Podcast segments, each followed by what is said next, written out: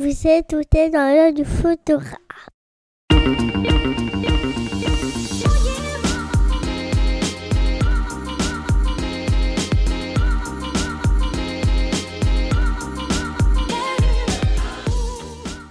Bienvenue dans ce podcast réalisé par un photographe sur un photographe pour les photographes. Je suis Julien Pasternak et aujourd'hui, je vous emmène dans l'œil de Sébastien Roignan, photographe multicarte.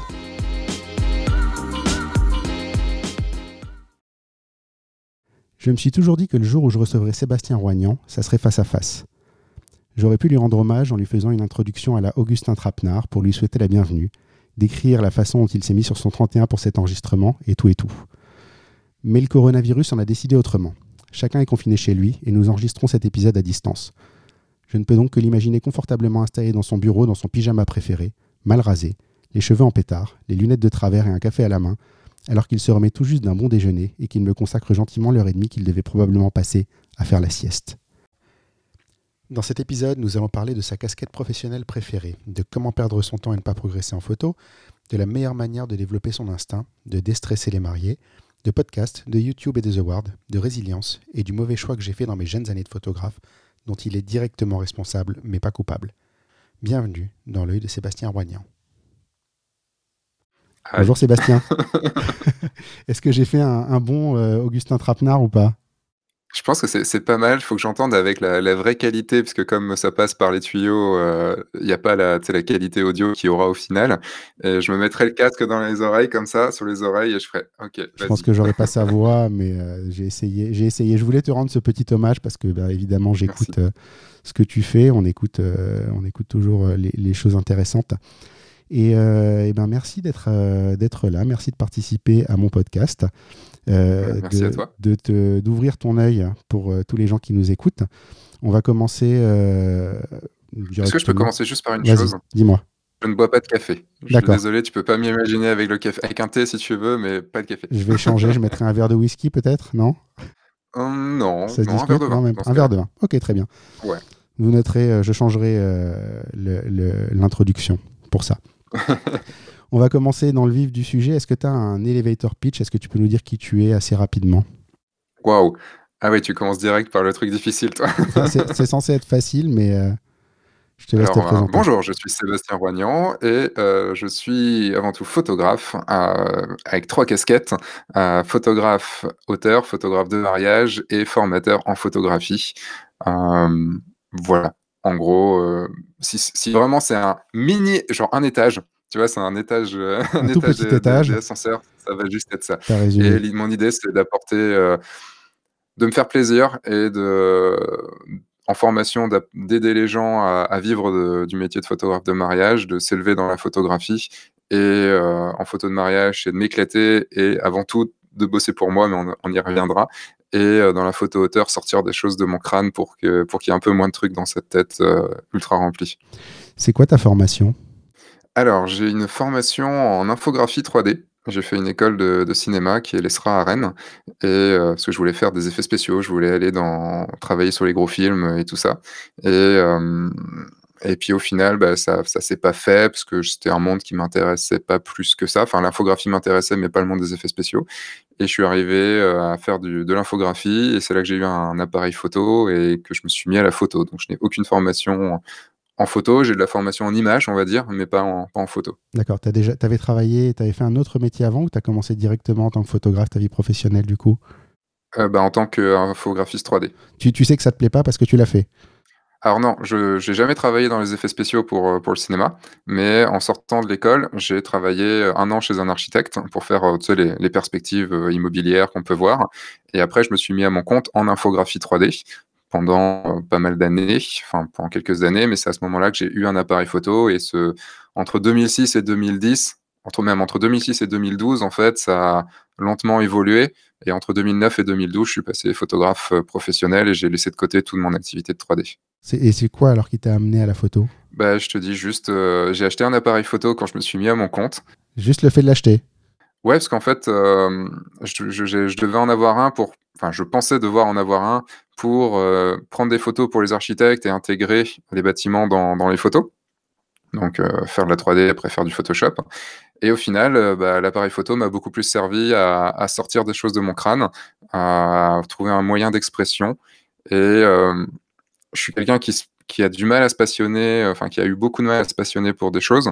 Et c'est la seule activité, pardon, qui qui me tient maintenant depuis 2006.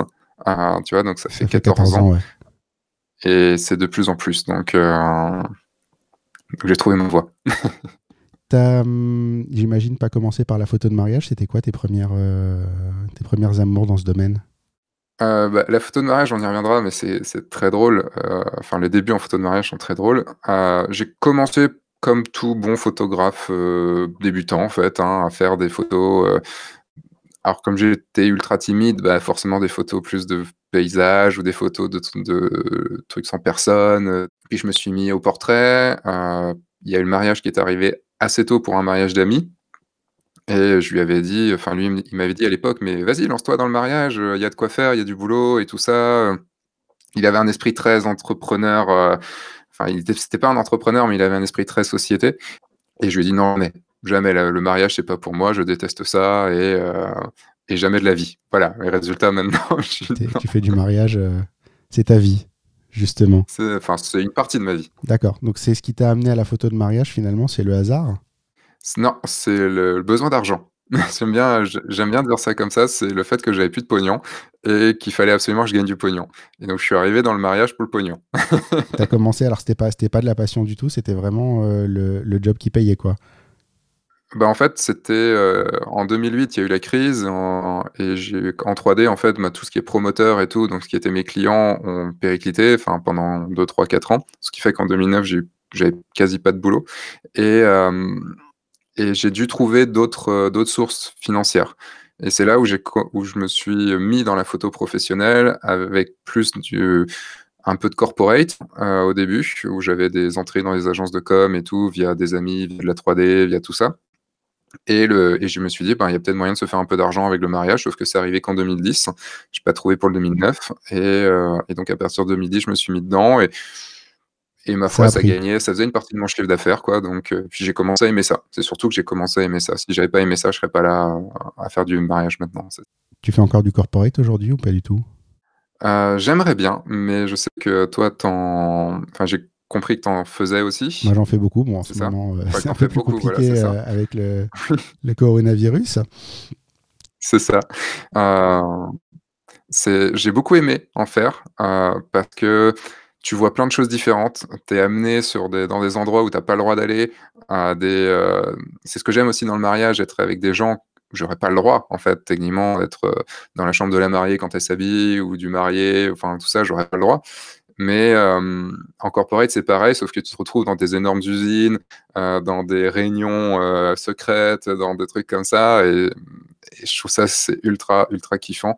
Mais malheureusement, comme, comme tu l'as dit dans le podcast avec Ronan, on ne on peut pas tout faire. Et, et j'ai dû abandonner cette partie du métier, mais qui m'intéressait, qui m'intéressait énormément. Je crois, je crois que c'est un problème de communication, en fait. De, de, devoir choisir entre, entre le mariage et le corporate c'est que soit en fait. De communication. Ouais, je crois que soit tu peux communiquer beaucoup sur le mariage, ça prend un temps fou. Soit tu peux communiquer beaucoup sur le corporate, c'est pas la même communication euh, parce que c'est beaucoup moins en ligne, c'est de la, c'est du relationnel, c'est euh, c'est du contact humain et le contact humain prend un temps fou aussi. Et à un moment, en fait, il faut faire un choix. Je pense que c'est ça. Toi, ce choix a peut-être été fait de ce que tu me dis. Euh, malgré toi, dans le sens où ben, à un moment, il y a une crise et il y a des, y a des problèmes avec tes clients et euh, du coup, tu es obligé de passer à autre chose. Moi, c'est une situation que je vois un petit peu en ce moment où j'ai l'impression justement que ça va un petit peu moins bien euh, au niveau des agences mmh. événementielles, au niveau des clients. Euh, et, la question se pose en fait. Pour moi, je dirais pas que ça a été un choix à cause d'une crise ou autre. Il y a eu la formation qui est rentrée, qui est rentrée dans l'histoire, enfin dans mon histoire. Mais oui, je suis d'accord avec toi. C'est deux mondes tellement séparés, tellement différents que tu peux pas communiquer, même si tu peux trouver des gens qui se marient dans le corporate et, euh, et te via le mariage ramener sur du corporate. J'ai eu par exemple à l'époque quand, quand je faisais de la, 3, encore de la 3D, donc entre 2010 et 2012, où il y a eu ce mixte euh, entre les deux, euh, j'ai quand même trouvé mon plus, mon plus gros, un de mes plus gros clients en 3D. je travaillais pour Bouygues à l'époque en, en 3D, je faisais leur perspective immobilière sur Rennes. et je l'ai quand même trouvé via une des nanas qui était sur un EVJF que j'ai fait pour une mariée. Donc, euh, ouais, tu vois, finalement, ça, euh, ça existe. J'ai, eu, euh, j'ai eu ce cas-là aussi sur un mariage où les mariés, moi, les- les- un ami du marié m'a appelé pour, pour un job Mm. derrière sur une énorme boîte. Donc finalement, ça, ça retombait pareil en événementiel. Ça m'est arrivé de trouver l'inverse, mais je pense que ça, hum, ça communique peu. Ça se ressemble, c'est très proche et c'est très loin en même temps. C'est assez, euh, Mm. assez, assez étrange. euh, Puis il y a encore ce truc un peu du photographe euh, de mariage qui, qui est bon, qui fait du mariage, donc c'est pas non plus, tu vois, le truc le plus, euh, même si ça change, hein, c'est pas le truc le plus classe du monde. bah, pour Et le corporate qui est quand même un- ça, Bah, dépend, ça dépend de quel côté la- tu parles. Si tu parles côté entreprise, le mariage, euh, c'est, euh, ils veulent pas en entendre parler parce que tu es un artiste à la con. Et si tu es, Mm. si t'es côté marié, euh, les mariés veulent pas entendre par- parler du côté entreprise parce que c'est trop guindé, c'est pas créatif du tout. Mm. Alors oui, pour le côté, euh, ce que pense, ce que vont penser les- l'entreprise. Côté marié, je suis pas tout à fait d'accord. Ce sont que mon premier mariage, je l'ai chopé parce que j'avais des photos corpo et pas de photos de mariage. Et, euh, et j'ai beaucoup insisté au début sur les photos corpo parce qu'au final, quand tu fais de l'événementiel en corpo, euh, tu, c'est du cocktail en fait, tout simplement. Donc euh, Et de la danse. ça se ressemble beaucoup. Oui, il y a des liens de toute façon. Je, je me rappelle aussi, je crois que j'avais vendu mon premier mariage comme ça en disant, vous savez, de toute façon, euh, le- la partie danse, c'est ce que je fais tout le temps en corporate, euh, dans les cocktails, dans les parties danse. C'est les, les gens qui dansent, c'est toujours la même chose. Je suis moins d'accord les aujourd'hui. s'empiffrent, euh, les gens qui s'empiffrent euh, au cocktail, Ça, ça, c'est les mêmes, ça c'est les mêmes, quel que soit l'événement, ça c'est sûr. Euh, on a abordé rapidement le sujet, mais est-ce que euh, tu fais un autre type de photo? Tu m'as dit que tu étais auteur. Qu'est-ce que, Mm. qu'est-ce que ça implique, euh, ce type de photo pour toi?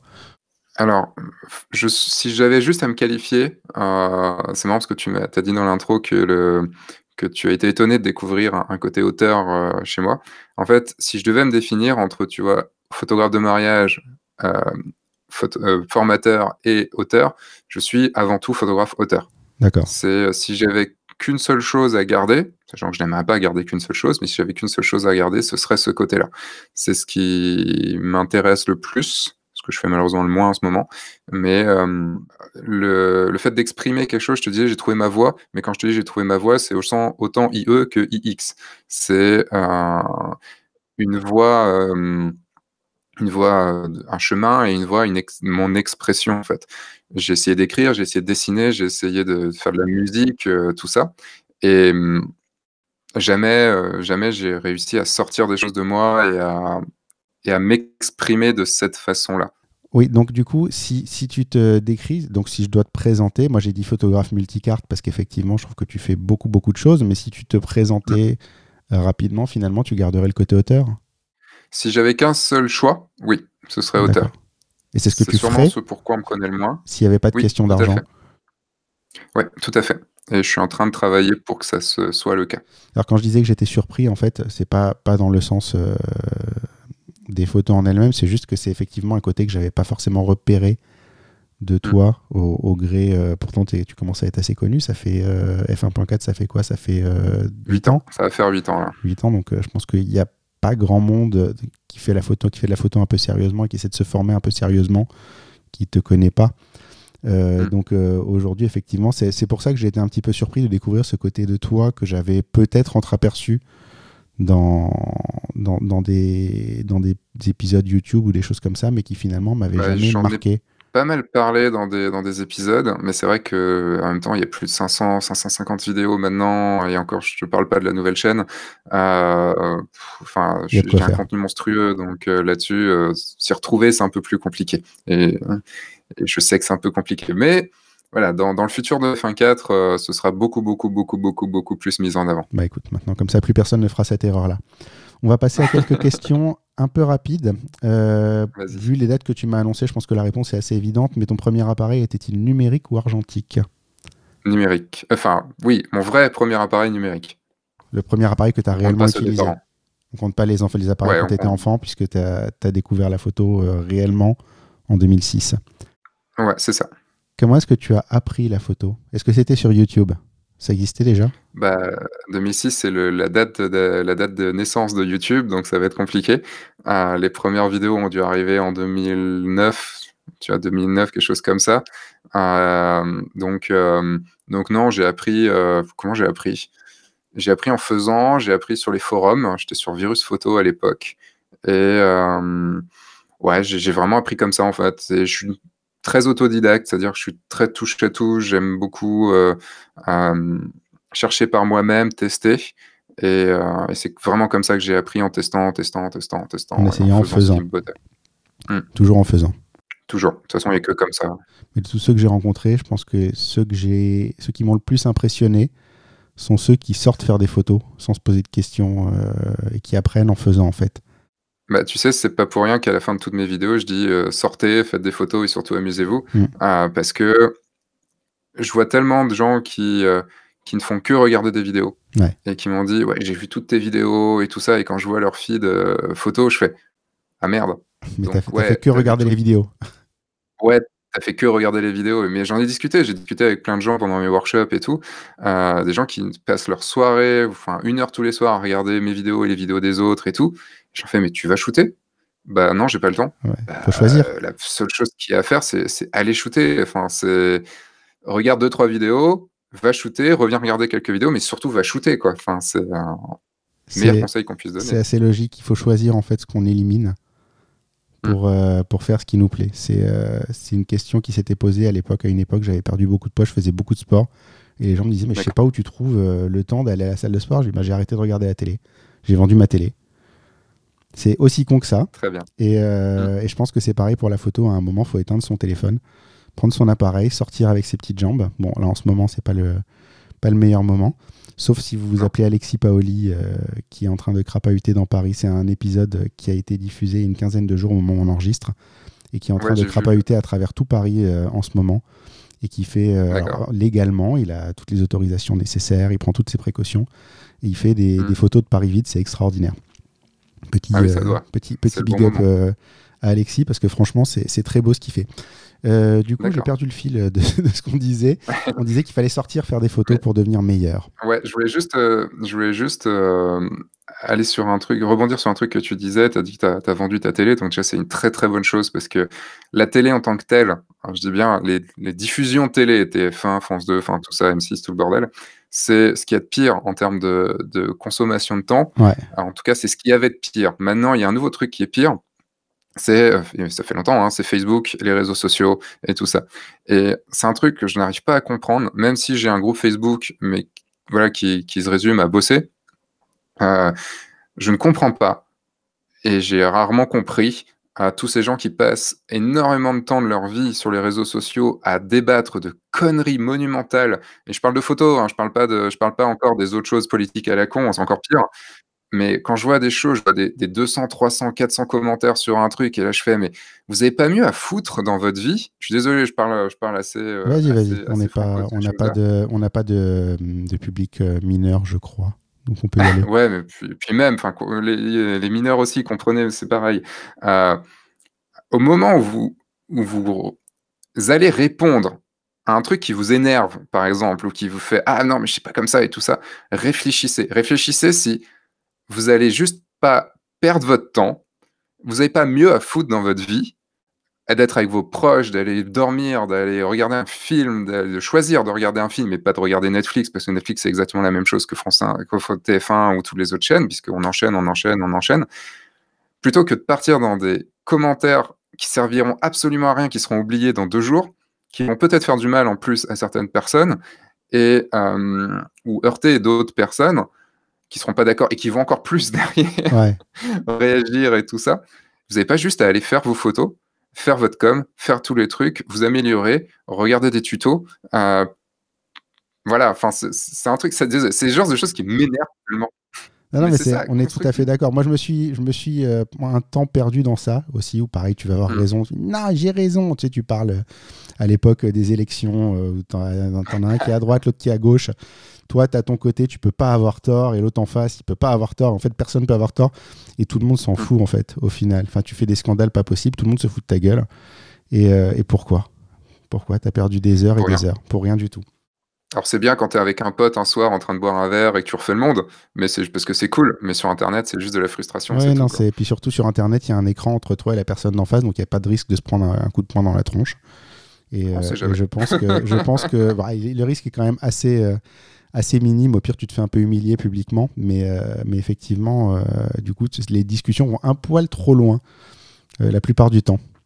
On va, reprendre, on va, reprendre, le cours de notre, de notre liste de questions. Est-ce que tu as des photographes, des livres et des photos préférées ou des photos préférées? Ah, j'ai entendu cette question-là et je me suis dit, oh putain. en plus, Renan a sorti des choses et tout. et ah, moi, j'étais là, euh, qu'est-ce que je vais dire? Moi, en fait, euh, euh, on avait un point commun, c'est le côté cinéma. En fait, je suis très, très peu calé en, photo. Extrêmement peu calé. J'ai une culture de merde, en fait, même en culture de l'art, j'ai une culture de merde. et j'ai aucune honte à le dire. c'est très drôle parce que je suis très ami avec le Turc qui lui a une culture de l'histoire de l'art et de l'histoire tout court qui est juste monstrueuse. Et quand je suis là à, côté, à ses côtés, je fais Ah putain, l'enculé, quoi. Mais en même temps, j'ai aucune honte à ça. Mais il n'y a, pas de honte à euh, avoir par rapport à ça. Après, chacun a son, sa façon de fonctionner, sa façon d'apprendre. Je préfère euh, quelqu'un qui sort faire plein de photos et qui a une culture de l'image qui sort de ça que quelqu'un qui va regarder euh, des photos toute la journée. Pareil, ça revient exactement à ce qu'on était en train de dire finalement. Tu peux passer ta vie à regarder des photos. Je pense que des photos, si tu regardes des photos et que tu en retires quelque chose que tu vas appliquer dans tes images à toi, c'est extrêmement positif. Regarder pour regarder, c'est pareil que de perdre son temps sur Facebook en fait. J'ai beaucoup aimé ta, ta, remarque sur euh, les tickets de cinéma devraient être déductibles de, de, nos charges, enfin devraient être prises dans nos charges. Ah oui, euh, c'était, j'étais en train de chercher où, mais euh, c'est dans, dans, un podcast justement. Je voulais chercher, chers auditeurs, lequel c'était. Il faudra tous les écouter. Moi, ma culture de l'image, elle vient de. Ce qui était drôle, c'est quand j'étais en école de cinéma, euh, je... enfin d'infographie, euh, j'étais absolument nul en cadrage. Euh, tu regardes les petits trucs que j'ai fait à l'époque, c'était absolument pourri. J'étais là, mais comment, comment, mais comment, quoi? Mais ce qui est drôle, c'est que plus tard, quand je suis devenu photographe, tous, tous les films que j'ai pu voir quand j'étais gamin et tous les films que j'ai continué à voir, parce que j'en ai bouffé des films, j'en bouffe, j'en bouffais 6-7 par jour. Et, et en fait, j'ai tout, l'instinct que j'ai dans le fait de cadrer, de savoir si ma photo est bien composée ou pas, même si ça s'affine au fur et à mesure du temps, bien sûr, ça ne vient que par les films. Et c'est pour ça que j'ai un style plutôt cinématographique. C'est parce que ce qui m'a, ce qui m'impressionne et ce qui a impressionné mes yeux et ce qui m'a influencé, comme tu dis, c'est uniquement euh, le cinéma. Sur ce thème-là, est-ce que tu as vu une série qui s'appelle Mister Robot ou pas? Alors j'ai vu une saison et demie parce que la deuxième saison pour moi portait complètement en couille, mais euh, mais oui, la première saison était était assez Est-ce que esthétiquement ça t'a pas euh, bondi aux yeux? Moi je suis devenu fou avec ça. Il n'y a pas un cadrage euh, a pas un cadrage qui est logique en fait. Ouais. Alors les cadrages sont très très très beaux. C'est pas mes cadrages préférés. Ah, mais esthétiquement parlant, c'est ouf. Je suis plus impressionné par Better Call Saul, par exemple, où je trouve que les plans un peu enfin le spin-off de Breaking Bad, euh, où les plans sont juste ouf, mais dans Better Call Saul, la couleur, le la majestuosité des plans, euh, genre tu as des trucs tu comprends pas quoi. C'est, euh, tu as l'impression qu'ils ont mis un qui a juste d'énormes réflecteurs partout. Tellement la scène est juste bien exposée, tu dans tous les sens. Le ciel est ultra bleu, mais ultra beau. Le, tout est bien, il n'y a pas d'ombre, enfin, il n'y a pas d'endroit bouché, cramé, tout ça. Et tu fais, pour une série, waouh! Ils ont fait ça. Mais comme Mr. Robot, Mr. Robot, c'est un stylisme différent, mais c'est vrai que le. New York et tout est super bien filmé, quoi. C'est ouf, quoi. Non, là, là où je suis vraiment choqué, c'est qu'en fait, dès qu'il y a un, un, seul personnage dans le, dans le cadre, par exemple, ils vont te le cadrer, mmh. euh, et tu vas avoir juste un bout de sa tête en bas à droite de l'écran, tu as un vide énorme à côté, et ça marche, en fait, ça te met super mal à l'aise. C'est, le, je pense que mmh. c'est le but de la série, mais euh, effectivement, tu, tu, peux apprendre vraiment euh, beaucoup, beaucoup en regardant ce genre d'image également. Puis, c'est, Carrément. Et je sais pourquoi ça me parlait un peu moins, c'est aussi parce que, à cause de cet énorme parti pris, que je comprends tout à fait et qui est logique par rapport à ce que tu dis, mais j'ai du mal avec les très gros effets comme ça. Et, euh, mais c'était très beau. Il n'y a aucun souci là-dessus. Esthétiquement, c'est assez joli. Carrément. Question rapide suivante. Est-ce que tu es plutôt zoom ou plutôt focal fixe? Euh, Focal fixe, obligatoire. Obligatoirement. Euh, c'est quoi ta ou tes focales de prédilection? Tout dépend du domaine. ça dépend du domaine. En, photo hauteur, pour mes landscape nude, j'aime beaucoup le 14 mm, du fait que ça déforme énormément la réalité. je suis un grand fan en mariage du 24 et du 50, pour toutes les choses que tu sais déjà. je l'ai lu, on va, on va raconter l'histoire parce que sinon personne ne va comprendre pourquoi on rigole. Mais il y a 4 ou 5 ans, je me lançais, je venais de faire mes premiers mariages, mais euh, j'en avais pas fait tant que ça. Et je vais au salon de la photo et Sébastien fait une conférence. Donc c'était un peu le seul photographe euh, que je connaissais à l'époque euh, où, où, je suis allé voir, voir une conférence. Et Sébastien a cette phrase que je n'oublierai jamais qui est il y a des photographes qui fonctionnent au 24-50, il y a des photographes qui fonctionnent au 35-85. Moi, j'aime être près de mes mariés, donc je fonctionne au 24-50. Et ça a influencé ma façon de faire pendant des années, alors même que dans tous les autres domaines, je suis plutôt quelqu'un qui fonctionne au 35 mm.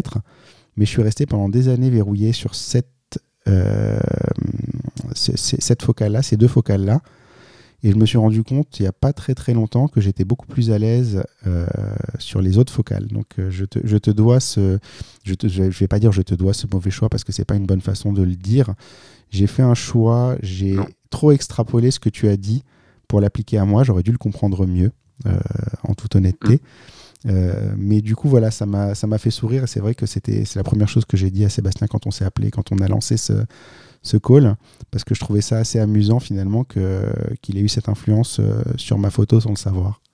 Bah, ce, qui est, ce qui est très drôle dans ce que tu dis et la conclusion sur laquelle tu es arrivé après, c'est que tu as tu m'as dit, euh, tu l'as dit d'une façon si forte en disant moi, j'aime être proche de mes mariés, c'est du 24-50, que, euh, que tu l'as pris comme si c'était la bonne façon de faire. Alors, juste avant, j'ai dit qu'il y avait deux types de photographes de mariage, les 24-50 et les 35-85, mmh. et euh, enfin qui utilisent des focales fixes. Et, j'ai bien dit, il y avait deux choix. Et, ah c'est drôle de, vouloir absolument se, se, caler à ce que la personne en face dit, plutôt que, et donc de juste prendre excuse-moi du mot, mais bêtement, ce que la personne en face va dire, ce qu'on est beaucoup, beaucoup, beaucoup à faire, hein, et, juste, et, ne, et juste se dire, prendre un pas de recul, tu vois, et se dire, OK, est-ce que c'est moi? Pose-toi la question. Est-ce que c'est pas moi? Je vais, je vais essayer et euh, voir si ça marche ou pas. Et tout ce qu'on dit, tout ce que nous, influenceurs, je dis entre guillemets influenceurs, parce que ce mot, il me, il me sort un peu par les oreilles, euh, on va dire enseignants plutôt, en, enfin, formateurs, Formateur. euh, on dit des choses qui marchent pour nous. Après, moi, j'essaye de beaucoup extrapoler pour des choses qui fonctionnent, que j'ai vu fonctionner chez d'autres personnes aussi, parce qu'on est tous différents, et des podcasts comme le tien le montrent tout à fait. Et, euh, il y a des choix à faire. C'est pas parce que moi je l'utilise que, enfin, tu vois, dans, mmh. bah, dans, le podcast de, Ronan, j'entendais des choses qu'on va aborder tout à l'heure sur le livre et tout ça. Je fais ah non, mais je suis tellement pas d'accord. Mais alors tellement pas d'accord. Mais si ça te marche pour toi, tant mieux quoi. Il n'y a pas, il a pas de bonne manière. C'est pour ça aussi que je tenais à raconter cette histoire-là. Il n'y a pas de bonne ou de mauvaise manière. Il y a personne qui a raison au fond euh, mmh. sur la bonne façon de faire. Il faut juste prendre un petit peu de recul et, euh, et c'est vrai que quand tu es jeune bah, tu cherches un modèle qui fonctionne à reproduire assez rapidement, assez facilement. Et, euh, et je pense que moi, j'étais dans cette phase-là, en fait, où j'ai pas forcément réfléchi. J'ai dit, bon, lui, il est doué, ça va, euh, je vais faire comme lui, ça devrait marcher. Et, euh, mm. et, résultat des courses, quelques années après, je me suis rendu compte, et en toute honnêteté, en toute objectivité, je pense que mes photos sont beaucoup. je ne veux pas dire mieux, c'est pas vrai parce que ce serait, ce serait pas gentil pour, pour tous les gens, euh, puis ce serait pas gentil pour mon travail à moi, mais euh, sont beaucoup plus, correspondent beaucoup plus à mon œil, finalement. Ouais, donc elles sont mieux. elles sont, tu peux dire, y a pas elles sont mieux pour moi. De toute façon, tu peux dire que tes photos de maintenant sont mieux que celles d'avant, ce qui serait, j'espère, euh, assez logique. J'espère, j'espère. Mais voilà, donc tout ça pour dire quoi? C'est qu'il n'y a pas une bonne ou une mauvaise manière de faire, on y revient toujours, et je crois que c'est mm. la chose que j'ai le plus dit dans tous ces épisodes enregistrés. Alors, je vais juste faire une petite nuance. Euh, je suis désolé, je suis très chiant, hein, mais euh, je vais faire une nuance. Faut pas prendre ça, faut pas prendre cette phrase comme il n'y a pas de bonne ou de mauvaise façon de faire, comme j'ai le droit de tout faire. Parce que ça, je vois tout de suite la porte d'entrée. je vais faire de la descente partielle et, euh, et, de toute façon, on m'a dit qu'il n'y avait pas de bonne et de mauvaise façon et tout ça. Il y a des choses qui sont mauvaises. Et je reviens encore sur le podcast de Ronan où il disait qu'il s'était pris une grosse start sur un, sur un workshop euh, du fait qu'il penchait ses photos. Et moi, je suis pareil, je prends des grosses starts, mais je donne plutôt des grosses starts à des, aux gens qui, qui penchent leurs photos et qui viennent me voir. Pourquoi? Parce que c'est pas bien de pencher ses photos parce que c'est un c'est gratuit. La plupart du temps, 99% du temps, c'est gratuit. Euh, comme il a dit, c'est pour donner un espèce de dynamisme. Donc, euh, il faut tout, tout, est bien et tout est mauvais. Tout peut être bien, tout peut être mauvais, comme tout peut être kitsch et tout peut être pas kitsch. Euh, le seul truc, c'est qu'il faut comprendre pourquoi on le fait. C'est surtout ça. Il faut que ça nous ressemble. C'est plutôt, c'est plutôt ça. Tout est bien. Enfin, tout est bien. Et rien n'est mauvais si on veut aller par là. Mais si c'est en cohérence. Moi, le maître mot, c'est la cohérence. Et, ce 24-50 était plus, était pas cohérent avec ta façon de faire. Exactement. Mais par contre, il est très cohérent avec la tienne. Voilà, tout à fait. Si on continue sur cette lancée, tu es plutôt lumière naturelle ou plutôt flash? Euh, Lumière naturelle. Lumière naturelle à 100% Pas à 100% évidemment, parce que quand je fais de la mise en scène cinématographique pour mes, euh, pour mes, mes photos d'auteur, ou en soirée sur les mariages, j'ai du flash, mais. Euh... Mais tu vas pas faire des trucs ultra élaborés euh, pendant la soirée avec des flashs sur pied, des choses comme ça, quoi. J'essaye de plus en plus pour ce que ça peut m'apporter comme photo, mais, euh, mais non. Enfin, c'est euh, le moins j'ai de matos, le mieux c'est. Euh, dans la même veine, moment réel ou posé? Réel. Réel. Même en posé, c'est du réel. Tu arrives à, créer cette petite bulle autour des gens? C'est ça. En fait, tu vas les faire poser certain, d'une certaine façon, et au moment où tu shootes, par contre, ils ne pensent plus au fait que ça pose. Je, je, déteste la pose. C'est un truc que je, je, ne supporte pas. La plupart du temps, c'est mal fait. Et même quand tu prends les plus grands photographes, quand tu écoutes un peu ce qu'ils disent et tout, ils font, certains font poser, mais au moment où ils shootent, ils ont fait en sorte que pendant, pendant une demi-seconde, pendant deux secondes, enfin, que la personne ne soit plus en train de poser dans sa tête. Donc ils dirigent. Voilà, ils dirigent.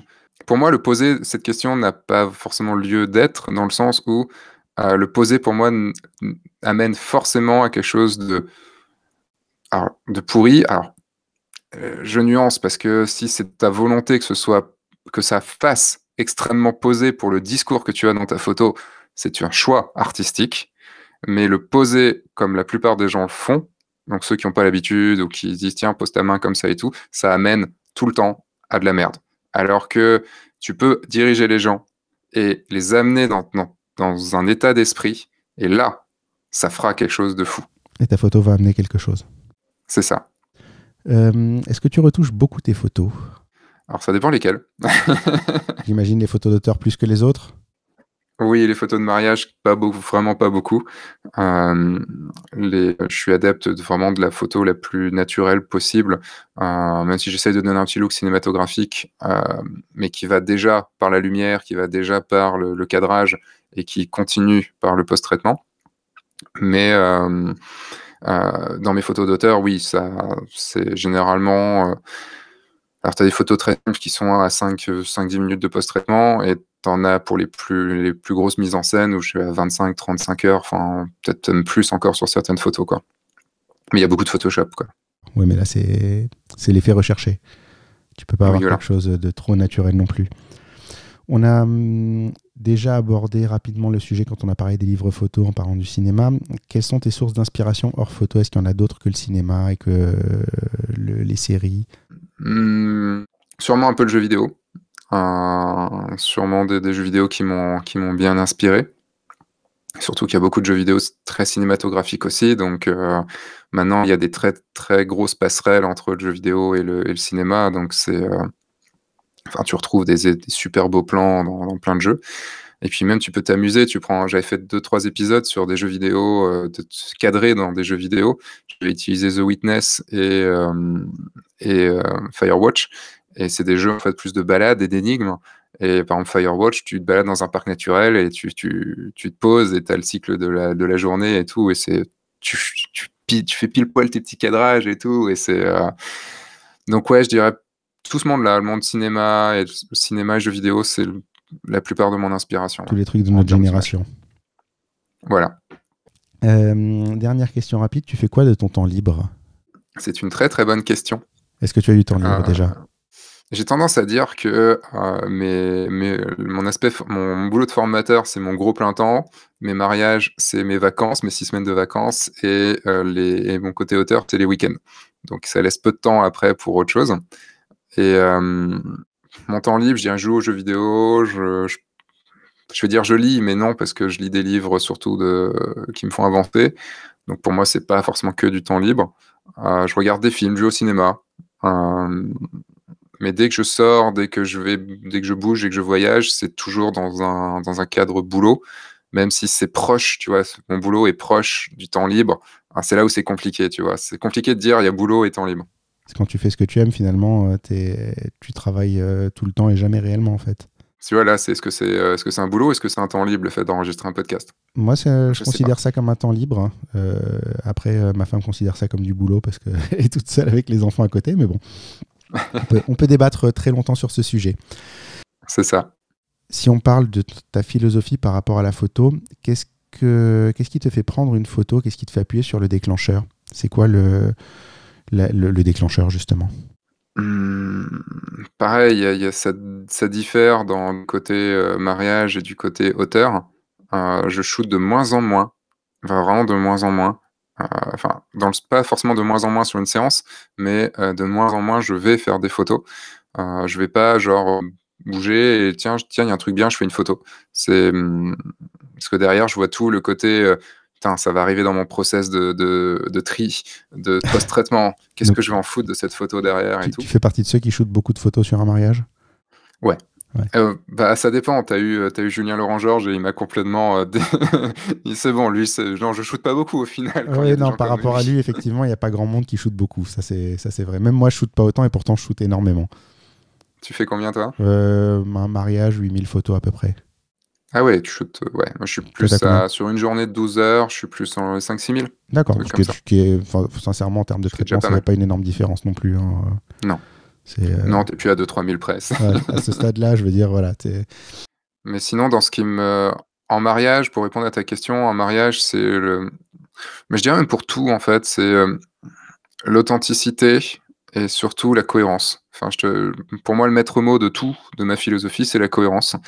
Euh, c'est être cohérent quand tu prends ta photo. C'est-à-dire pourquoi tu prends ta photo? Et est-ce que c'est cohérent avec le cadrage que tu as, la lumière que tu as, ce qui, se passe dans la photo et ce que tu en feras derrière? Euh, quand, je, suis en mariage, pour moi, c'est euh, l'authenticité du moment, c'est la cohérence par rapport à tout ce qui se passe, qui est un, une vraie vie quand c'est dans mes photos d'auteur, c'est euh, que ça corresponde à ma série et surtout que ça me fasse vibrer. En fait, le... moi je dirais même, non, pour résumer, c'est tout le temps, c'est que ça me fasse vibrer.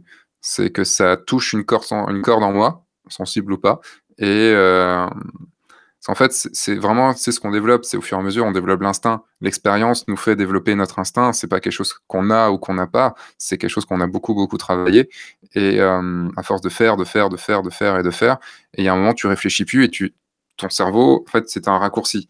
Tu as, un truc, tu as pu à conscientiser le truc. Je, fais beaucoup le rapport avec des tennisman ou des, euh, ou des rugbyman, enfin des sportifs qui répètent le, geste des centaines de milliers de fois qu'il n'y ait plus aucune liaison entre le cerveau et le fait de faire le geste. Le geste se fait de façon totalement instinctive et donc très rapide et, de façon totalement maîtrisée. Euh, et, c'est ça, en fait. S'il y a une connexion euh, entre tout, un alignement des planètes, c'est bon. C'est le moment de shooter. Qui m'a, qui m'a dit ça exactement? C'est Ronan Oui, je crois qu'il a parlé de l'alignement des planètes. Il, il, a, parlé de, l'alignement que disait Cartier-Bresson entre le, cœur, euh, l'œil et, l'objectif. quoi. Le cœur, l'œil et l'objectif, il me semble. désolé Ronan, on réécoutera ton épisode pour être, euh, pour être euh, se le remettre en tête. surtout désolé Cartier-Bresson, c'est surtout ça. oui, mais Cartier-Bresson, il s'en fout maintenant, alors que Ronan, il peut se vexer. C'est vrai. C'est quoi ton rôle dans le mariage? C'est affiché en plein sur mon, site. première chose qui est affichée sur mon site, c'est photographe de mariage et déstresseur de mariés. Et pour moi, c'est ça mon rôle. C'est mes deux rôles sur un mariage. C'est je fais les photos, évidemment, en tant que photographe, mais je suis là aussi en tant qu'accompagnateur et en tant que personne avec le sang-froid euh, qui connaît beaucoup de choses du mariage. Je suis pas wedding planner, attention, mais euh, je suis là avec eux. Et, euh, et c'est d'ailleurs comme ça, moi, que je me vends, c'est que je suis la personne qui va les accompagner durant euh, tout, c'est-à-dire de là, du moment où on signe jusqu'à après le mariage. Et je, serai leur, euh, je me vends en tant que meilleur ami. C'est quelque chose aussi dont on a parlé avec Julien Laurent Georges. Euh, c'était la première fois que j'entendais ça dans, dans, dans, la bouche d'un autre photographe. C'est quelque chose qu'on utilise depuis des années, des années, chacun de notre côté voilà, moi je me pose en tant que meilleur ami, c'est-à-dire euh, tu auras Sébastien Roignan sur ton mariage. C'est-à-dire je ne serai pas une personne transparente du tout. Euh, tu auras, tu invites Sébastien Roignan à ton mariage. Du coup, ça veut dire que si euh, il faut ouvrir une porte, tu le fais. S'il faut aller chercher quelque chose, tu le fais. Tu, rates, fait. tu rates pas d'image en faisant ça? Sûrement, mais je m'en prépare d'autres. D'accord. Tu vois, alors, si je dois, par exemple, prendre la la robe de la mère de la mariée et traverser tout un marché pour aller lui envoyer parce que c'est impossible d'y aller en voiture, je le fais. Si, je dois bouger toutes les chaises d'un mariage, parce que les mariés veulent absolument à un endroit et que je considère qu'il va pas pleuvoir et que la wedding planner fait rien, je le fais. Pareil, c'est l'expérience, c'est très difficile à faire quand tu débutes parce que tu as pas l'expérience, tu sais pas les choses qui vont fonctionner et tu peux pas prendre de risques non plus, parce que tu prends des risques quand tu fais des choses comme ça. Mais, je pense que ça importera plus aux mariés de passer un bon moment et d'avoir la cérémonie qu'ils veulent et que leur mère arrive à la mairie en habit et qu'elle fasse pas un esclandre ou des choses comme ça, plutôt que d'avoir la bonne photo, enfin, bon d'un moment. moment où où le truc est gâché puisque de toute façon, ils ont pas eu la cérémonie qu'ils voulaient. Donc à ta manière, tu contribues à l'ambiance à la bonne ambiance du mariage. C'est mon ça fait c'est 50% de mon boulot, pour moi. Hem, c'est quoi pour toi une photo réussie? Ce qu'on a dit tout à l'heure, c'est qu'elle est cohérente, heu, entre la entre le cadrage, la volonté du photographe, ce qui s'y passe, la lumière, les habits des gens, heu, le traitement, ça ça fera une bonne photo, obligatoirement. Si c'est cohérent, ça fera une bonne photo.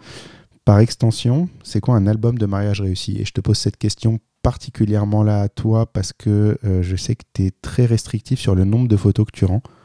Oui, heu, enfin, je suis assez restrictif. J'ai pu j'ai fait une vidéo il y a pas longtemps sur ma deuxième chaîne, heu, sur le guide du photographe de mariage, heu, où je disais, «Voici le nombre de phot enfin, le nombre de photos à rendre». Enfin, j'expliquais, j'expliquais pourquoi et comment et les avantages, les inconvénients de chaque et beaucoup de réponses que j'ai eues alors évidemment beaucoup, c'était beaucoup plus de photos parce que j'en rends entre 4 et 500 pour un entre 12 et 15 heures de de de reportage, hem et j'en voyais beaucoup être à 250-300. Ça m'a ça m'a un peu étonné parce que c'est pas du tout ce que ce que j'entendais, heu, un peu partout, heu, des élèves, des centaines de personnes, des milliers de personnes avec qui j'ai pu discuter. Mais apparemment, bon, sauf s'ils disaient des choses fausses, je sais pas. Moi, je suis Mais, vachement surpris par ce nombre-là parce que ce que je vois et ce que je constate, c'est plutôt 1000-1200, heu, c'est ça, d'une manière générale. Moi, j'en rends 700-800, c'est déjà, serré, je c'est trouve. déjà pas mal.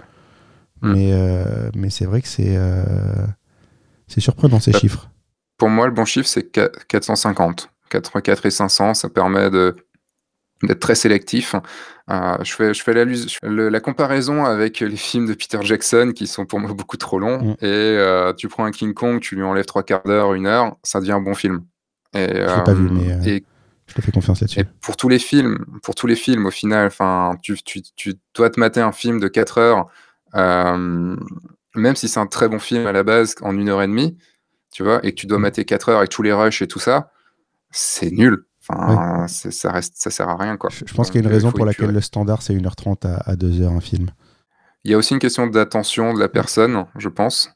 Heu, mais après, regarde, il y a pas longtemps, il y avait The The Irishman de, de Scorsese. Scorsese, ouais. Heu, ouais, c'est 3 heures, 3 heures et demie même. Ça se laisse voir, en fait. Ça se laisse voir parce que c'est bien maîtrisé. Enfin, je sais pas si toi tu l'as pas je l'ai vu? pas regardé parce que je trouvais que c'était trop long. Bah, j'ai eu du mal à me lancer dedans, mais en fait, une fois que je me suis lancé dedans, quand tu passes les la 1re 1/2 heure qui est peut-être un peu Quand tu as poussive, passé les premières ça. 3 heures 30, les derniers quarts d'heure est bien.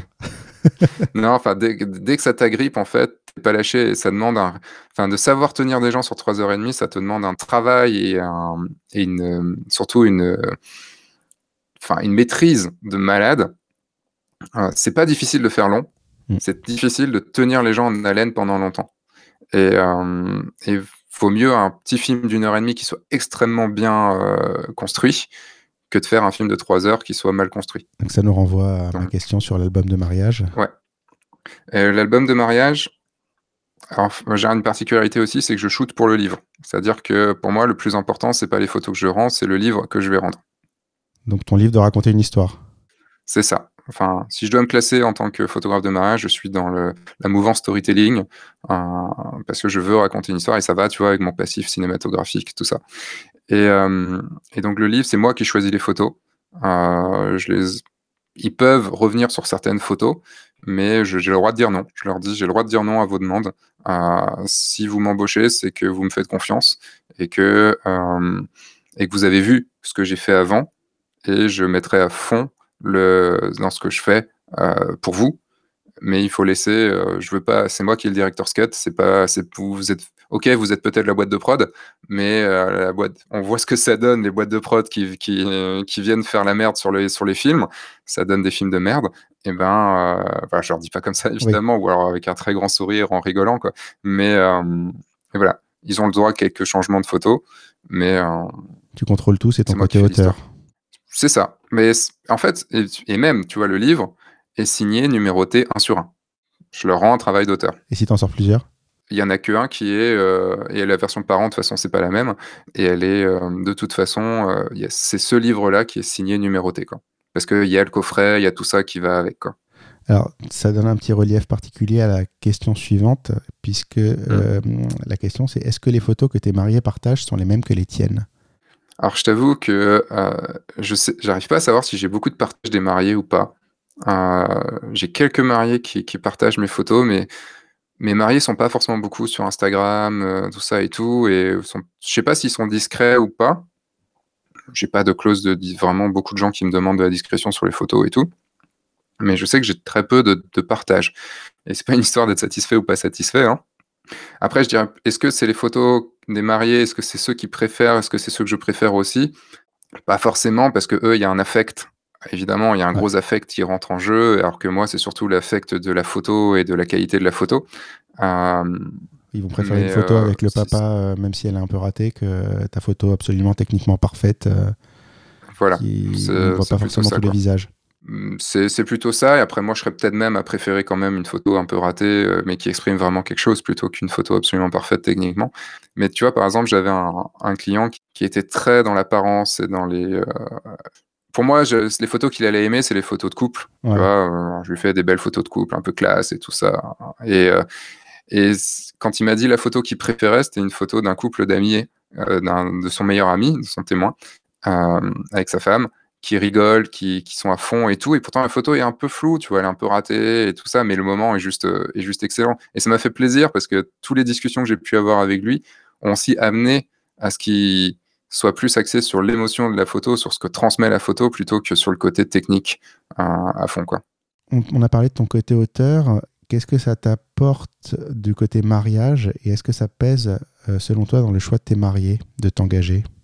Alors, euh, je crois que ça amène sur une question que tu as après. Euh, je vais répondre euh, comment je trouve mes mariés et comment, enfin, comment je trouve mon business. Mm.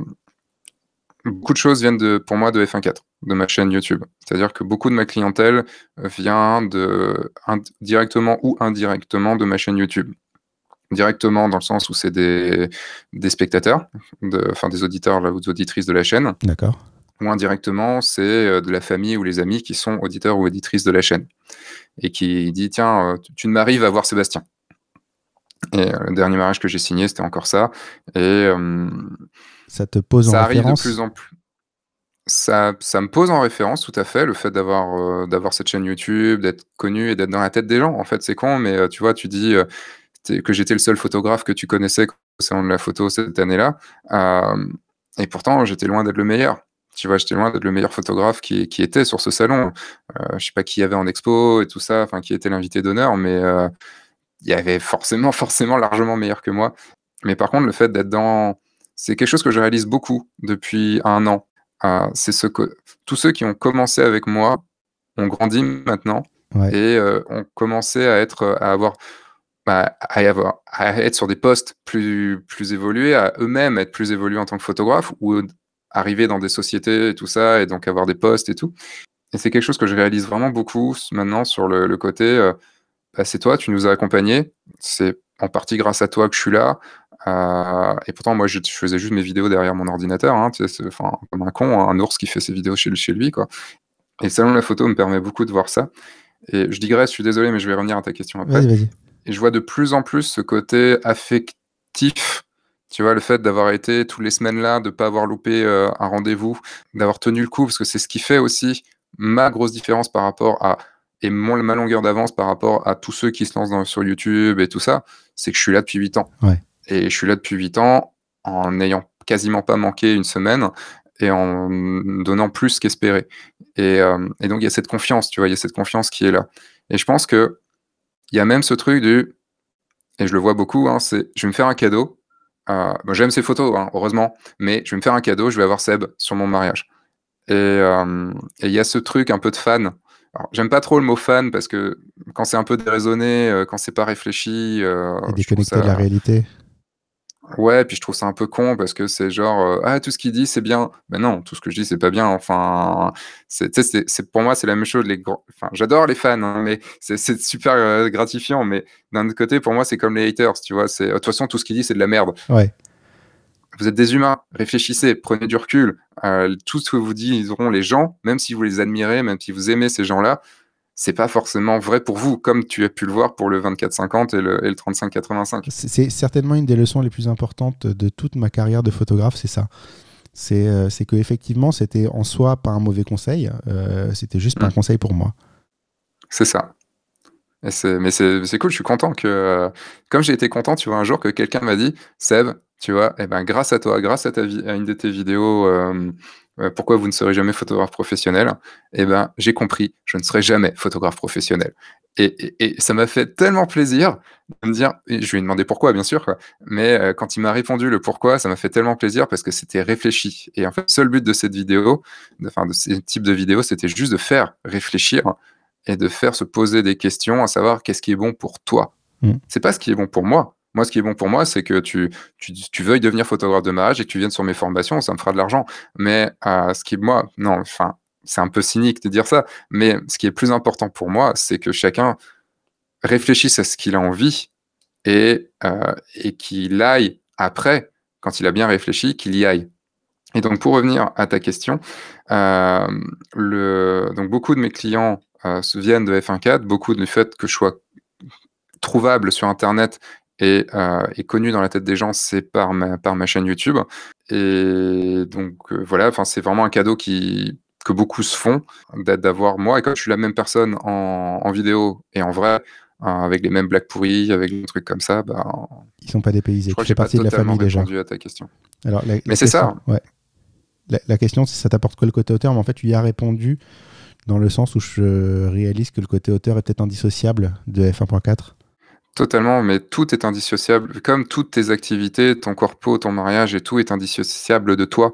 Heu, tout est enfin, tout ce que je fais est indissociable de moi. Mon côté auteur influe sur mon côté mariage, mon côté mariage influe sur mon côté auteur, mon côté formateur influe sur sur les 2 autres points. Heu, ça influe aussi beaucoup sur, heu, le côté auteur influe sur le côté formateur. Enfin, on est tout. Quand on s'y met à fond et qu'on fait les choses à fond et quand ça nous tient à cœur, ben, tout influe.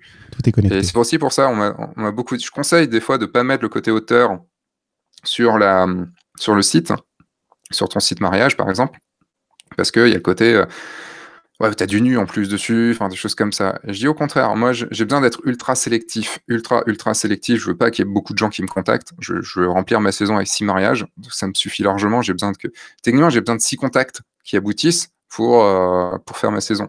Donc hem, au contraire, c'est, heu, tu vas m'engager aussi parce que tu aimes ce que je fais en auteur et ça me permet des fois de de leur, heu, de leur vendre une, un tirage en plus, de de de leur offrir un titre en plus, enfin j'en sais rien, enfin un truc des fois et et surtout en plus depuis que j'ai sorti mon livre, hem, ça joue en fait et Donc, au lieu de ratisser large, en fait, ça te permet de ratisser un peu plus serré, de n'avoir que des gens qui vont être intéressés par, euh, par toi réellement, quoi. Et pas des gens qui vont prendre, Exactement. prendre un contact avec toi euh, parmi 25 autres photographes euh, pour chercher le moins cher du lot. Bah, cela m'intéresse pas déjà. Heu, ce que je dis toujours à pendant les rendez-vous, c'est, «Si vous hésitez avec quelqu'un d'autre, prenez l'autre personne». Parce que ça m'intéresse pas. Ça peut paraître très, très prétentieux en fait de dire ça, mais ça l'est peut-être un peu, mais c'est juste que je veux pas m'embêter, je veux que le choix il soit c'est Sébastien et personne d'autre. Et si on hésite entre une autre personne, c'est que c'est pas forcément le choix enfin, on n'a pas été totalement emballés. Voilà. Et tu vois, tu avais une question aussi sur les les vidéastes et tout ça.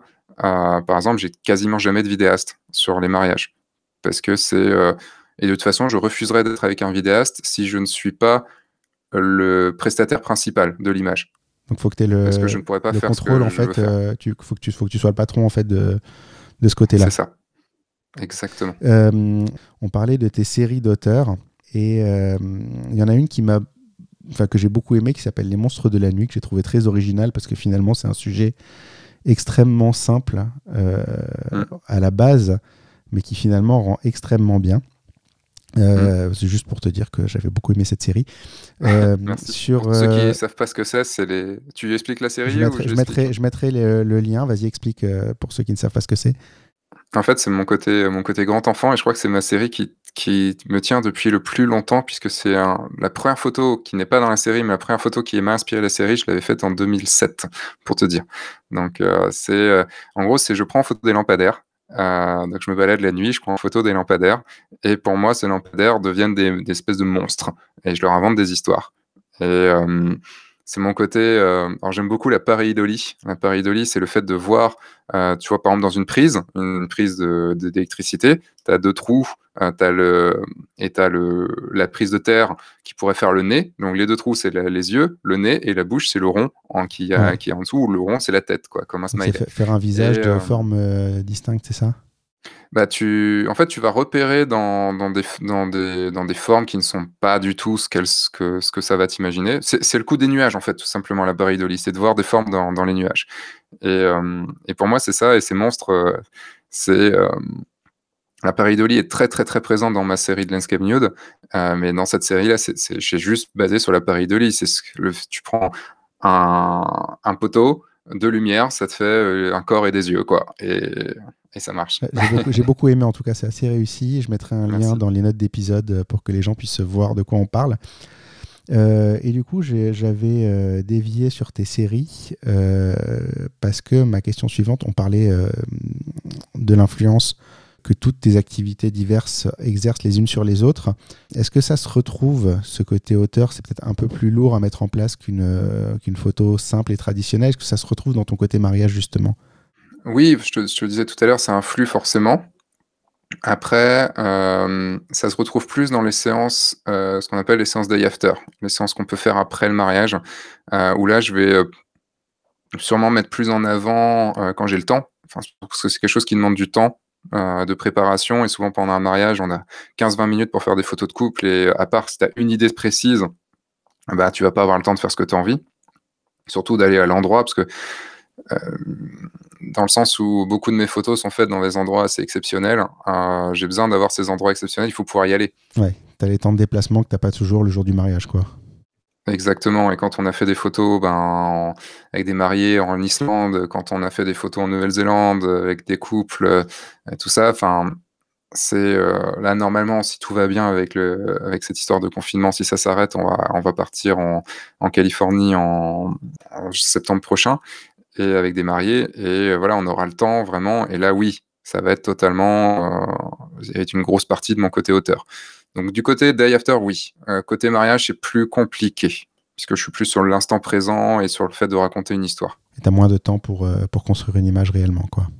C'est ça. Je suis... Et mon cerveau est pas est pas basé pareil. Enfin, il n'est pas sur les mêmes euh, les mêmes triggers.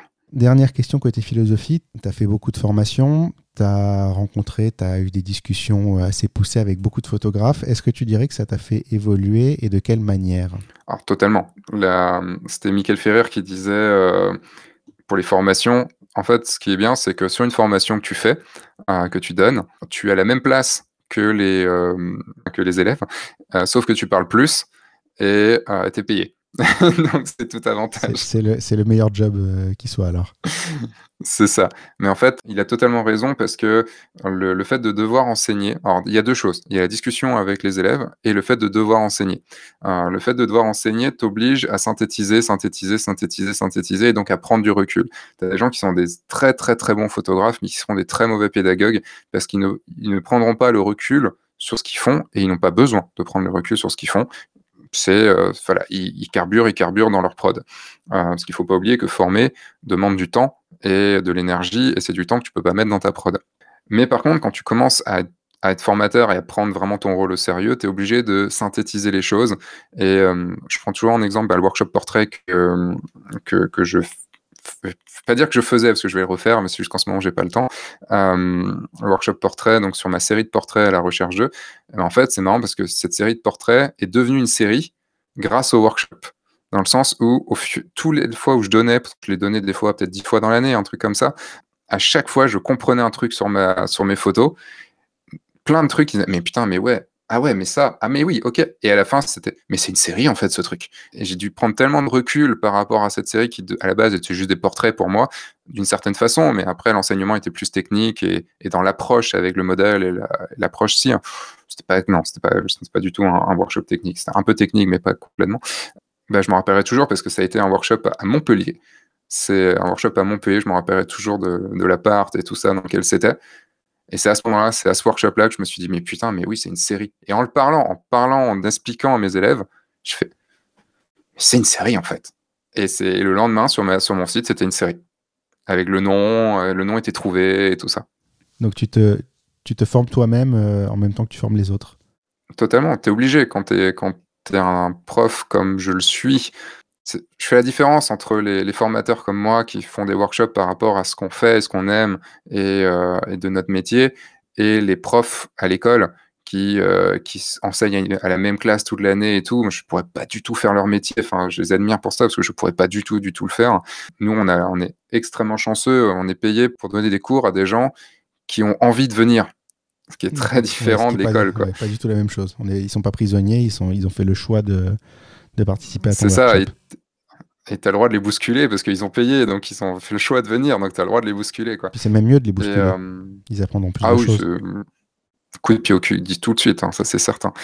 Mais oui, oui, quand tu es formateur comme ça, tu es obligé parce que comme je te dis, tu es obligé de prendre du recul sur ton travail, donc tu te formes toi-même quand tu réfléchis tes cours. Quand je fais des conférences et tout ça, je, découvre des choses. Et après, tu parlais de discuter avec d'autres photographes. Euh, je vais faire la différence avec les autres photographes pour, pour, les, podcasts, par exemple, que tu fais. Moi, j'ai lancé les podcasts depuis septembre dernier. Euh, j'en suis à 25 ou 26 épisodes, mais plus toutes les interviews aussi que j'ai pu faire. Euh, par exemple, j'avais beaucoup plus appris avec, avec Alexandre Deschaumes.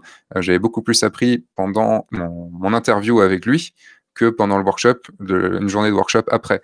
Et c'était pareil avec le turc. Avec le turc, j'ai beaucoup, beaucoup plus appris en trois quarts d'heure d'échange euh, dans une vidéo qui est sur F1.4 euh, que pendant les deux jours de workshop qu'il a pu donner après.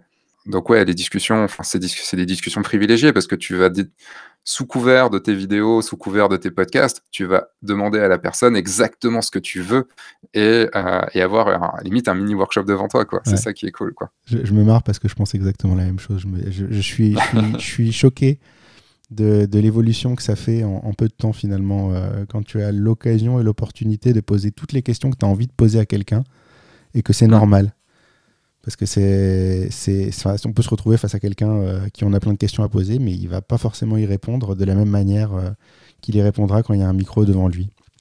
Ça. Bah, imagine aussi, euh, par exemple, tu prends moi au salon de la photo, j'ai, je sais pas, j'ai pas compté, mais j'ai peut-être 500 personnes qui viennent me voir dans, dans les 5 jours. Tu peux pas, imagine, tu, on peut pas avoir cette discussion qu'on a avec 500 personnes. Et puis de toute façon, on pourrait pas l'avoir dans le sens où là, tu as fait l'effort toi-même de créer un podcast de te donner une valeur euh, à toi, euh, de te créer ta propre valeur qui fait que tu m'as intéressé. Et en fait, c'est très con de dire ça, mais euh, moi, par mes vidéos, j'avais une raison. J'avais une raison d'aller demander au Turc. J'avais une raison d'aller demander à Thomas Muselet. Je m'étais créé ma propre légitimité à aller, pour aller leur demander, me dire, est-ce qu'on peut passer deux heures ensemble à discuter? Alors que quelqu'un que tu connais pas et qui vient te voir et qui te dit juste, est-ce qu'on peut passer deux heures ensemble bah, je suis désolé, si tout le monde fait ça, c'est pas que j'ai mieux à faire, c'est pas que j'ai pas envie de te connaître, c'est juste que j'ai pas le temps. Enfin, j'ai déjà beaucoup, beaucoup de choses à faire. J'arrive pas à prendre du temps avec mes proches. Pourquoi je t'accorderais deux heures là alors que je te connais pas, quoi? Oui, c'est assez logique. Ça paraît très méchant de dire ça, mais c'est réel. Tu vois, bah, pour te donner une, un exemple dans un, parce que j'ai aussi été photographe euh, de concert. J'ai fait ça pendant plus de deux ans.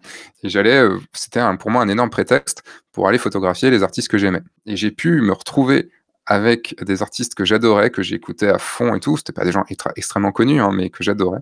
J'ai pu me retrouver après le concert à manger avec eux, à aller faire des photos d'eux, à discuter, voire même avec euh, mes, deux de mes chanteuses préférées. Ben, euh, j'ai été, je les ai vues plus tard. Il y en a une que j'ai vue pour son anniversaire. On a été faire un tour ensemble. Enfin, si je n'avais pas été photographe, je n'aurais pas pu vivre ces moments-là avec ces gens parce que j'aurais été quelqu'un de lambda dans, dans tous les gens qui sont venus au concert et quelqu'un qui veut juste demander un peu d'attention. Alors que là, j'étais le photographe, j'avais quelque chose à leur offrir, euh, j'avais déjà un statut. Et ce statut, on le retrouve aussi en mariage. Euh, le fait d'être meilleur ami, enfin le fait d'être le photographe me permet d'avoir un statut qui me permet d'aller partout. Mm. ça te rend normal, ça te rend légitime à aller parler à tout le monde et personne ne se Mm. demande en fait ce que tu lui veux. Donc ça, te rend totalement normal et totalement inoffensif. Et du coup, tu as un contact beaucoup plus facile avec les gens. Bah, ils ont pas peur, ils ont pas peur du, du lourdeau qui va venir te, qui va venir leur parler quoi. Et Ouais. je, les- je comprends les, tous les artistes. Pour moi, ils sont plus connus que moi et tout ça. Mais euh, quand t'as plein de gens qui viennent te voir, tu te demandes toujours est-ce que parce que enfin même au dernier salon de la photo, hein, Mm. j'ai eu un gars qui est venu me voir, mais il m'a tenu la grappe pendant 20 minutes ou 25 minutes pour ne parler que de lui, sans même du tout s'intéresser à moi quoi. Et t'es là, tu fais mais Enfin, je suis, je suis poli, donc j'ai du mal à lui dire ta gueule, casse-toi, quoi. Mais, euh, mais t'en as rien à branler de moi, t'en as rien à foutre. Tu, euh, tu viens juste te, te pavaner devant moi parce que j'ai un peu de, de, de- parce que je suis un peu connu. Ouais, pour Mais, avoir une euh, validation non, quelque part euh, qu'il n'aura pas en plus. Ouais, puis j'avais envie de dire, si tu continues comme ça, de toute façon, t'es un imbu de toi-même et tu, tu pourras jamais rien faire, quoi. Donc, euh, enfin bon, bref, désolé, je me- Non, non, mais c'est ce qui est intéressant, c'est justement quand on digresse. Euh, les questions Yes. suivantes vont attaquer plutôt le côté business euh, de la photographie, ta philosophie côté business. Aujourd'hui, qu'est-ce que tu considères être ton métier? Parce que tu as plein de casquettes. Euh, Qu'est-ce que je considère être comme mon métier? Alors, tout dépend vers comment aussi, quel point de vue? Est-ce que c'est ce qui me rapporte le plus? Est-ce qui, Alors justement, ce c'est tout à l'heure tu demande l'as dit du côté, euh, tu l'as dit du côté euh, le cœur. Si le cœur parle, t'es auteur. Mm. Euh, mais C'est euh, clairement pas ce qui me rapporte le plus, Voilà. mais euh, surtout là, avec le, là, tu vois, je devais lancer le financement de mon deuxième livre là, en- dans quelques jours et euh, j'ai dû le, je dois le retarder forcément. Et donc euh, là, avec les livres, ça rapporte un peu en termes de chiffre d'affaires. Par contre, ça rapporte pas grand-chose en termes de bénéfices parce qu'il y a beaucoup, beaucoup de, de frais derrière. Euh, ce qui me rapporte le plus, c'est la formation, clairement. C'est le, le meilleur gagne-pain que j'ai, euh, le, même très, très, très largement. Euh, ensuite, le mariage. Ouais, je dirais non, ensuite auteur et ensuite mariage, puisque auteur, avec le livre que j'ai vendu et tout ça, et quelques tirages, ça rapporte un petit peu plus que le côté mariage. Après, mariage, je te dis, j'en fais 6, donc c'est pas non plus, pas non plus beaucoup. Mais tu vois, en aucun cas, j'arrêterai le mariage, puisque j'aime ça. J'aime vivre ces moments-là. Euh, mais surtout, comment veux-tu que je sois, formateur en photo de mariage si je ne suis pas photographe de mariage et que, voilà, enfin, c'est, je ne veux pas devenir politicien non plus, quoi. Enfin, politicien dans le sens, euh, je vis pas la vie de tout le monde et je la dirige, quoi. Donc, pour te répondre, euh, pour moi, je dis je suis photographe, tout simplement. Euh, je vais juste résumer dans le sens je suis photographe. Je fais de l'image pour pas faire chier non plus ceux qui disent que c'est pas de la photo. Donc, je fais de l'image. Euh, du coup, comment est-ce que aujourd'hui, on a déjà beaucoup abordé le sujet euh, plus tôt. Comment est-ce qu'aujourd'hui tu vends de la photo de mariage dans le sens où tu as énormément d'activités à côté? Est-ce que tu cherches réellement encore à en vendre? J'ai eu euh, une, euh, une saison 2017 dingue. En termes de, j'ai eu tous les mariages que je voulais, des très beaux mariages et tout ça. Et 2018, je suis- j'ai réussi péniblement à en avoir deux. Et, euh, et j'ai pas compris. Tu vois, je me suis dit, pourtant, c'est pas une année non plus de crise et tout. Et c'est là où je me suis dû me remettre en question. Et parce que mon site, il datait de 2012, je me vendais encore sur des photos de 2012. Et euh, c'est vrai que dans F1.4, je parlais pas assez du fait que je fais photographe de mariage. Je recevais des mails qui me disaient, au fait, tu fais encore de la photo de mariage? Euh, Bah ouais, tu vois des vidéos sur le sujet, tout ça. Donc oui, ce serait logique. Mais en fait, non. Enfin, si tu le dis pas, si tu le rabâches pas, genre, mettez 5 étoiles à ce podcast et mettez un commentaire. Si tu le rabâches pas 3 milliards de fois, les gens le font pas. Ou alors, allez sur ma chaîne. Tu vois, tu allez sur ma chaîne, allez voir, allez écouter mes podcasts. Là, les gens, ils, se disent, Hum, ok, pourquoi pas, mais ils vont oublier. Et donc, 2018 a été, euh, 2018, ouais, de- a été une année où j'ai tout remis en place. J'ai refait mon site. Euh, euh, je me suis dit, allez, j'en parle beaucoup plus dans, dans, dans F1.4. Et ce qui fait que 2019, je suis revenu, je crois, à 5 mariages. Et là, l'année 2020, bon, à part s'il y a problème de, de coronavirus, euh, j'ai fait une putain, je suis revenu au niveau de mon année de 2000, euh, 2017 avec euh, signature de ma plus grosse formule, avec euh, très très bonne moyenne, des très beaux mariages, encore mieux que 2017. Et ça signe déjà pour 2021. Donc tu vois, si tu laisses les choses couler, si tu laisses les choses tomber un peu en disant ouais, c'est bon, t'inquiète euh, là-dessus. Et à un moment, peut-être pas un an après, deux ans après, trois ans après, tu te reprends ça Non, dans c'est la trop gueule. tard, quoi. ouais. Donc, euh, donc ouais, il faut continuer tout le temps. c'est un travail de fond. Tu, tu cherches pas à vendre forcément directement, mais euh, Mm. tu, tu as toujours ça quelque part euh, en, en travail de fond, en en gros, je me, mets dans, je me mets dans la tête de mes auditeurs, enfin, je, mets, je, je m'incruste dans la tête des auditeurs en disant dès que tu vas te marier ou dès que tu as quelqu'un autour de toi qui va se marier, tu penses à moi directement, tout de suite. Et tu m'appelles tout de suite. Donc tu signales toujours quand même. Donc tu, tu, tu vends Mm. indirectement euh, toujours, euh, C'est ça. toujours tes services. Je crois que tu as un avis bien bien tranché sur les awards. Mm, J'aurais voulu aborder ce sujet euh, avec toi. Qu'est-ce que tu penses des awards? Et oui, non, peut-être. pourquoi? Euh, bah, j'en pense. Euh, on a eu une grosse discussion encore avec euh, Julien Laurent Georges sur sur ce sujet-là. J'ai pas pu aller au, bout du bout du bout du bout parce que je, suis toujours plus virulent. je suis moins virulent en en podcast ou enfin en- quand c'est enregistré que quand que quand c'est en discussion. Parce que le problème c'est que c'est comme pour les critiques, tu peux pas être aussi virulent quand tu enregistres que quand tu que quand es dans la vraie vie. Parce que c'est pas la personne en face à qui tu parles qui va mal le prendre, c'est tous ceux qui vont écouter qui vont mal le prendre. Et c'est très très compliqué. Euh, parce qu'ils vont le prendre pour eux. Mais euh, non, les, awards pour moi, c'est ça peut être bien, ça peut être une bonne chose, marketingment parlant et tout, même si je trouve que marketingment parlant, ça va se réduire énormément parce que tout le monde va en avoir et euh, parce qu'il y en a de plus en plus. Donc tout le monde va en avoir, au moins un. Et puis de ce que j'ai pu entendre, euh, un peu parler de, certains jurés et tout ça, c'est ah tiens, il est nouveau, on va lui donner un award, comme ça il sera content, il va se réabonner. Tout le monde en aura au moins un, donc tout le monde pourra dire au moins sur son site euh, multi-award parce qu'il aura fait à deux, trois trucs, il aura fait Fearless, il aura fait la WPGA, enfin tu vois, des, des choses comme ça. Il y a, pour moi, le problème, c'est les photographes qui s'y perdent. C'est euh, le côté concours, alors que c'est, il n'y a pas une histoire d'être meilleur qu'un autre ou pas, puisque puisque si tu participes pas au final, bah, tu peux pas non plus y être. Quoi. 100% de ceux qui n'ont pas participé n'ont pas gagné. Et je trouve qu'il y a un côté malsain qui se développe, en tout cas en France, puisque je connais que le marché français, euh, du côté... euh, alors déjà, il y a de la jalousie. Alors déjà, dès que quelqu'un a un award, ah tiens, c'est trop cool, bravo et tout, quand tu commences à en avoir un peu plus, on commence à te, à te cataloguer comme trop bon et on va te jalouser et, euh, et te mettre un peu de côté. Et du côté de ceux qui ont les, les, awards, je vois beaucoup de. Ouais, t'as vu, j'ai beaucoup. Enfin, bravo à un tel, bravo à un tel, bravo à un tel, et bravo à moi surtout, parce que voilà, enfin, j'exagère, c'est parce que c'est ce que tu ressens en fait en, en arrière-plan. Et euh, beaucoup de gens font des, font, participent aux awards aussi pour avoir une espèce de validation du métier.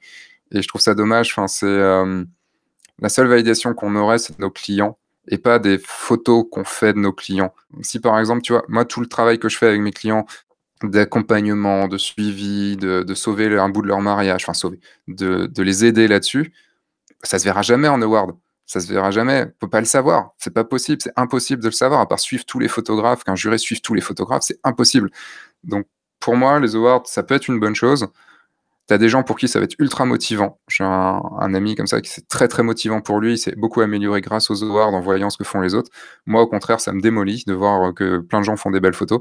Donc, euh, ça peut être bon pour soi, comme ça peut ne pas l'être. Il faut juste pas se perdre, pas prendre la grosse tête parce qu'on a gagné quelques trucs.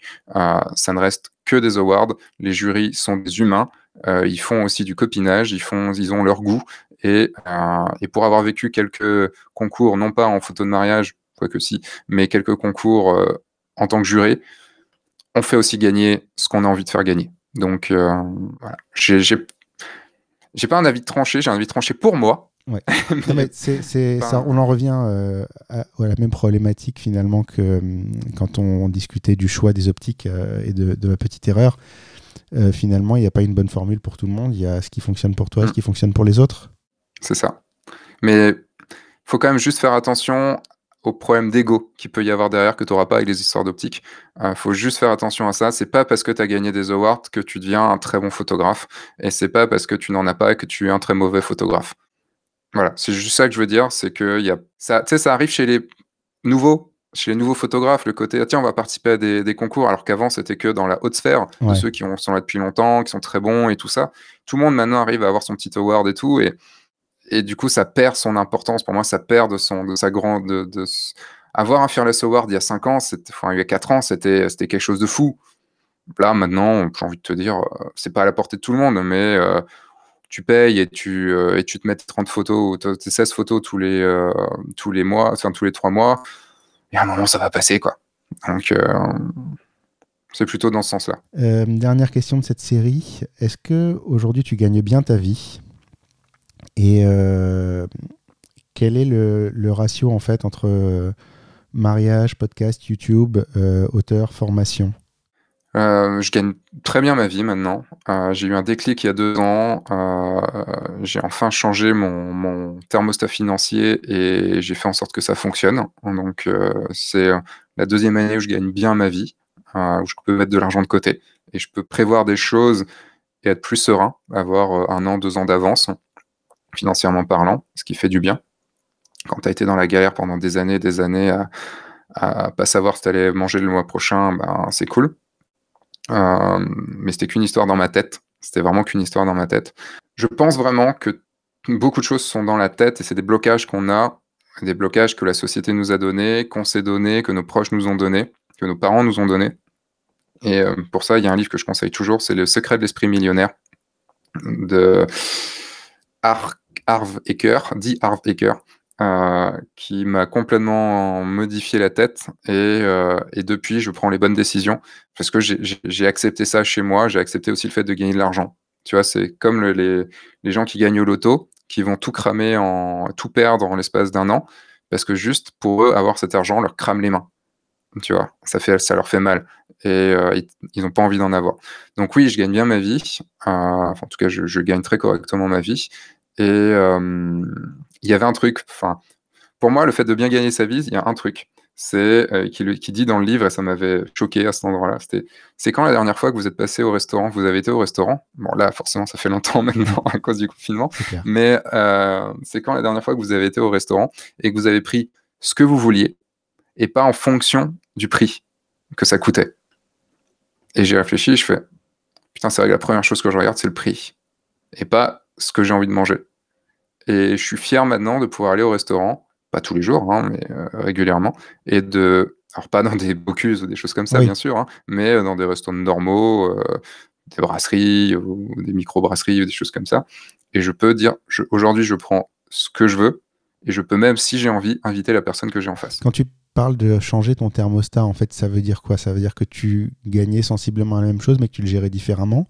Ou c'est juste que tu as changé ton approche, tu as gagné plus d'argent? Alors, le fait, le principe du thermostat financier, pour moi, c'est, euh, je l'ai, j'ai changé aussi ce truc-là en thermostat de réussite. Ce qu'il explique dans son livre, c'est que on a chacun, on est chacun réglé sur un thermostat financier.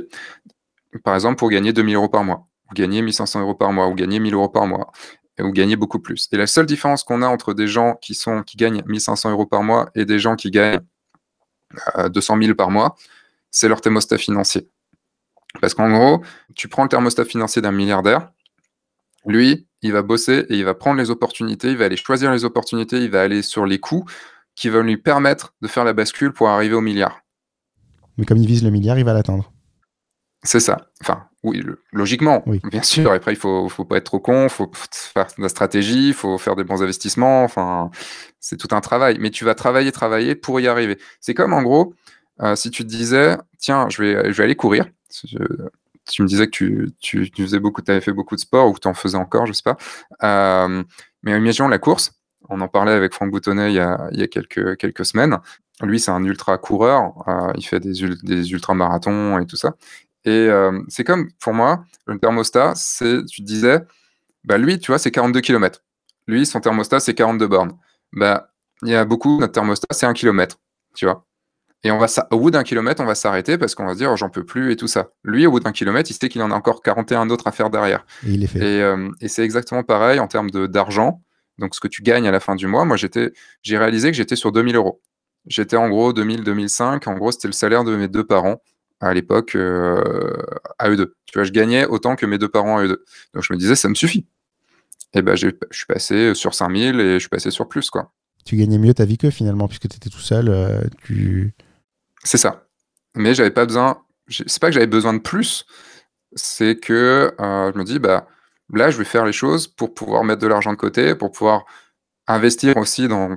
Parce que c'est con, mais plus tu gagnes d'argent, quand tu es dans la formation comme ça, plus tu peux aussi redonner. Tu peux redonner, faire plus de gratuit, tu as moins besoin de tu as moins besoin de vendre, tu as moins besoin de faire ton share en tant que commercial, euh, marketeur, à aller euh, faire chier les gens. Euh, J'exagère bien sûr. Mais tu peux, je sais pas, acheter un jeu vidéo quand tu as envie de t'en acheter un, tu peux changer ton matos quand ton, matos tombe en panne, tu peux te payer un voyage si tu as envie de te payer un voyage. Enfin, c'est juste du confort qui te permet d'être plus serein pour pouvoir faire plus de choses à côté, des choses qui peuvent servir des gens Enfin, ne serait-ce qu'aller faire du bénévolat si tu as envie. Si tu n'as pas de problème d'argent, tu peux aller faire du bénévolat. Tu vois, un mec comme euh, là, Schwarzenegger a, donné un million de dollars pour la recherche euh, sur le, Covid. Euh, bah, le gars, il peut. Il a tout l'argent qu'il veut. Enfin, il est, il est tellement intelligent, tellement fort et tout ça qu'il a tout ce qu'il veut. Enfin, je, conseille vraiment sa biographie, elle est juste ouf. Bah, le mec, il peut balancer un million de dollars comme ça, alors que moi, je peux pas. Même si je pouvais, peut-être si j'aimerais, je peux pas tu vois. Mais tu as, débloqué ton esprit, plus que changer C'est ça. C'est euh, Neo dans Matrix, c'est Free Your Mind, libère ton esprit. Euh, tu peux sauter, tu peux le faire. Je mettrai le lien du livre euh, en question dans les notes d'épisode. Si je te demande quel est le pire moment de ta carrière?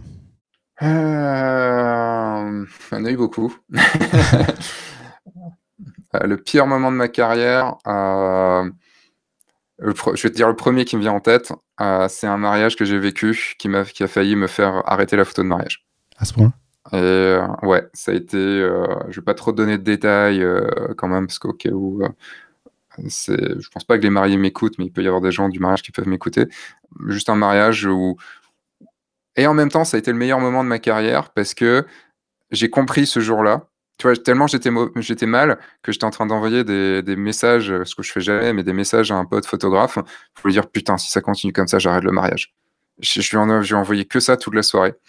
Et, euh, mais en même temps, ça a, été un des meilleurs moments parce que ça m'a fait comprendre que je veux des clients avec qui je m'entends, avec qui je serai, qui, seront, qui peuvent être mes meilleurs amis et euh, sur lesquels je veux m'éclater. Je ne veux plus jamais vivre un ennui pareil, le fait d'être traité comme un prestataire, d'être moins que rien, d'être à la table des rebuts, ça m'a donné la force en fait. Ça a été très difficile à vivre, surtout que ça a été ma plus, quasiment ma plus longue prestation à ce jour. Euh, j'ai commencé à 7h30, j'ai fini à. Je crois que je suis rentré dans, mon lit à l'hôtel vers 3h30, 4, h 30 même, tu vois. D'accord. Donc 21h. Et, euh, et, et voilà. Enfin, ah, c'était horrible, c'était vraiment horrible. Quoi. Après, il y en a eu beaucoup d'autres, hein, mais euh, c'est le premier, premier truc qui me vient en tête. Et donc, ma question suivante, c'était quel est le meilleur moment de ta carrière? Mais tu viens de le dire, c'était également le meilleur moment de ta carrière parce que c'est celui qui a hmm, été la prise de conscience. Euh, non, mais tu viens de le dire, toi, c'est pour ça que je le reprends. Ouais, est-ce que tu as pris conscience de ce que tu voulais en vivant ce que tu ne voulais pas vivre? C'était peut-être pas le meilleur moment de ma carrière, mais c'était le, le moment, un des moments les plus bénéfiques de ma carrière. C'est un moment pilier. Tu vois, de fait, euh, quand tu es au fond du trou, c'est là où tu, euh, tu peux, enfin quand tu es au fond, quand tu es au fond de, de l'eau, c'est là où tu as les pieds par terre et que tu peux te redonner une impulsion pour remonter. Et mon meilleur moment, alors je vais continuer sur le mariage. Euh, je vais donner deux mots, deux meilleurs moments, un mariage et un hauteur. Euh, le meilleur moment, c'est je, que je dis toujours, c'est quand je me suis retrouvé à ma plus grosse prestation on s'est retrouvé pareil, c'était une très grosse, très longue prestation parce que ça a fini à 6 heures du mat. Et par contre, ça a fini tout seul avec le marié, en train de fumer un cigare et regarder le soleil se lever en discutant euh, de choses plutôt intimes sur nos vies, euh, nos parents, tout ça et tout. Et c'est ça que je veux vivre. Tu vois, c'est le côté meilleur ami. Et, côté auteur, mon meilleur moment, ça a été la, fin de mon Ulule, pour mon premier livre Soledad. en live sur YouTube avec tout le monde et tout quand on a dépassé les 40 000 euros. Et euh, je me rappelle, je l'ai encore, parce que j'ai revu il n'y a pas longtemps. On est sur 38 500, 38 800, un truc comme ça. Et euh, je, je, je, discute avec les gens, il y a Jess à côté, tout ça. J'appuie sur Reload, je vois pas, les gens le voient. Moi, je vois pas, et je fais 40. Oh putain, 40 000 et, euh, et, ça a été juste. Enfin, en fait, l'engouement que, que tous mes auditeurs qui étaient présents, tous ceux qui ont participé à, mon financement et tous ceux qui m'ont juste aidé parce qu'ils ne pouvaient pas financièrement, ça a été juste un, élan de, folie et de, et de bienveillance et de. Parce que je réécris, euh, j'ai réécrit des épisodes, donc j'ai dû revoir des choses dessus et tout. Quand je vois la bienveillance, sachant que tu sais, sur Internet, il peut y avoir beaucoup de malveillance, toute la bienveillance qu'il y avait, tous les gens motivés et tout, c'était juste. Euh, et quand j'y repense, tu vois, je je suis pas quelqu'un d'extrêmement expressif. Mais euh, je crois que ça a vraiment été un des, meilleurs moments de ma carrière et je suis content d'avoir fait YouTube, de m'être fait chier sur YouTube, d'avoir euh, fait autant de vidéos pour vivre ce genre de moment parce que quand tu as une communauté comme ça en or qui te suit et qui t'aide et à qui tu apportes du bonheur et que, que tu peux aider aussi à fond, c'est juste tellement gagnant-gagnant que, que c'est ouf. quoi. Belle histoire. Dernière question. Qui est-ce que tu me recommanderais pour un prochain épisode? Alors là, je t'avoue que quand j'ai entendu cette question sur l'autre podcast, j'ai fait Oh merde, qui? Euh, J'ai beaucoup de noms qui viennent en tête. je sais que c'est pas que de la photo de mariage, donc euh, il y a beaucoup d'autres photographes aussi. Euh, est-ce que c'est quelqu'un que je dois connaître ou quelqu'un que, dont j'aimerais avoir. quelqu'un, quelqu'un si possible, de quand même relativement accessible bah, Si tu veux quelqu'un d'intéressant avec qui tu pourras discuter pendant très, pendant très longtemps, euh, va demander à le Turc, va demander au Turc. Ça, de toute façon, je le conseille tout le temps. Enfin, il est tellement intéressant que voilà. Puis euh, c'est un de mes meilleurs amis, donc euh, tu n'auras aucun problème. Je te, je, te, je te, mets en contact. Surtout en ce moment avec le confinement, on est tranquille. on a le temps. Ouais. et si c'était quelqu'un que je connaissais pas trop, je connais peu de photographes. C'est ça le problème en fait. Bah là, je te, te dis pas comme ça, parce que je sais pas, mais si je pense à quelqu'un, je te le. Je, note le turc en attendant. C'est déjà un, bon, euh, un bon conseil. Quelle est ton actualité euh, en ce moment? Est-ce que tu as des choses euh, à nous recommander dans ce que tu fais? Donc là, mon actualité, mon actualité est plutôt sur les réseaux. Donc ma chaîne F1.4 est un petit peu au ralenti cette année puisque j'ai monté une deuxième chaîne qui s'appelle le guide du photographe de mariage, donc une chaîne spécialisée sur la photo de mariage comment vivre confortablement de la photo de mariage. F1.4 va revenir un peu plus en force euh, l'année prochaine en saison 9. Euh, et, donc mon actualité est vraiment plutôt centrée du côté du guide du photographe de mariage, avec la communauté aussi que j'ai créée à côté, oui je le veux, là sur lequel en ce moment, pendant le confinement, je donne un cours par jour, je fais une petite vidéo de 10 minutes tous les jours pour euh, donner des exercices, refaire son site, enfin des choses comme ça pour aider à, vivre ce confinement et, à avancer pendant ce confinement. Donc mon actualité est vraiment de ce côté-là. C'est ça, exactement, et de pas se démotiver parce que j'en vois beaucoup qui ont peur, qui ont peur pour l'avenir, des gens qui sont lancés cette année, qui avaient déjà une bonne saison, qui avaient au moins quelques mariages et qui voient le truc un peu anéanti. Donc, euh, donc c'est aussi notre rôle en tant que personnage public d'être là et d'aider euh, et de voilà d'aider comme je peux faire en mariage, tu vois, enfin d'aider euh, ce que je peux quoi. À, tous les gens qui ont peur de ça, moi j'ai une façon de voir les choses qui est que les plus belles choses naissent de coups durs. En tout cas, les plus belles choses qui me sont arrivées sont des de coups durs. Et là, c'est un coup dur, clairement. Euh, je pense pour tout le monde. je, vis la même situation que tout le monde, où euh, ben, tout mm. est arrêté, euh, toutes mes prestations annulées, et on ne sait pas jusqu'à quand ça va durer. Mais c'est une opportunité aussi. Il faut le voir comme ça. Il faut être, prêt faut être prêt au moment où ça redémarre. Un des maîtres mots que j'ai aussi dans ma vie, c'est résilience. Mm. Et tous les coups durs que j'ai pu vivre, et tu le dis très bien, euh, tout ce qui est beau naît de coups durs. Et euh, tous les coups durs que j'ai pu vivre, tous les moments qui ont été difficiles, tu vois, comme je te parlais par exemple du mariage euh, qui mmh. était difficile, tout ça, m'a permis après de vivre des choses de. Tu sais, c'est comme quelque chose qui peut te permettre de, de complètement à te dire j'en veux plus, donc je vais faire en sorte que ça n'arrive plus. Mmh. Mais beaucoup de gens après se laissent avoir par ce côté dur, par ce coup dur, et euh, ne veulent pas juste ressortir la tête de l'eau parce que ça demande un effort de ressortir la tête de l'eau. Et beaucoup de gens n'y arrivent pas. C'est d'autant plus ironique que c'est beaucoup plus facile de savoir ce qu'on ne veut pas que de savoir ce qu'on veut. Tout à fait. Donc euh, c'est à méditer. Où est-ce qu'on peut te retrouver? Eh bien sur, euh, sur ma chaîne F1.4, F slash 1.4. de toute façon, vous cherchez Sébastien Roignan sur Internet, vous trouvez je suis beaucoup, euh, j'ai ma deuxième chaîne, donc le guide du photographe de mariage. Mon site, euh, auteur et photographe de mariage, c'est sébastienroignan.com. Et je suis plutôt actif sur mon Instagram, c'est fun4. J'ai un arrobas Sébastien qui est plutôt porté sur le mariage, mais sinon, là où je suis vraiment actif, c'est sur fun4 où j'ai mes photos d'auteur, des lives, des, des stories, enfin plein de trucs comme ça. quoi. Super. Je mettrai tous les liens dans les notes d'épisode. Et il me reste à te... Oui, mais j'ai l'habitude maintenant. Il y a toujours beaucoup. Il n'y a, que 500 caractères sur, le, sur Apple Podcast. J'ai jamais atteint la, limite, mais si tu as écouté celui de Ronan, tu sais qu'il m'a donné beaucoup de références de photographes. Et mmh. Alexis Paoli qui a suivi a fait la même chose. Et finalement, je m'en suis bien sorti. Donc ça va. Ça me fait pas peur. Il me reste à te remercier d'avoir d'avoir participé à ce podcast. C'était super d'avoir cette opportunité de discuter avec toi et, et de de voir ce qu'il y avait dans ton œil.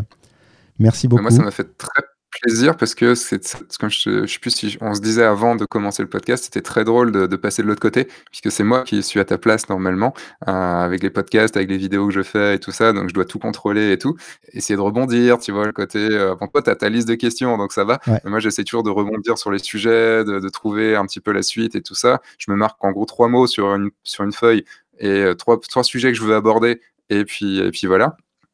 Et, euh, et c'était très cool d'être de l'autre côté parce que euh, ça permet de relâcher totalement la pression et juste de parler et puis c'est bon, Et du coup, c'est sympa. Du coup, ça devient très sympa à faire. carrément. C'est toujours très sympa Mais c'est bien d'être de l'autre côté aussi. C'est mais, c'est très chouette, quel que soit le côté. Merci en tout cas d'avoir participé à cet épisode et euh, à très bientôt. euh, merci à toi.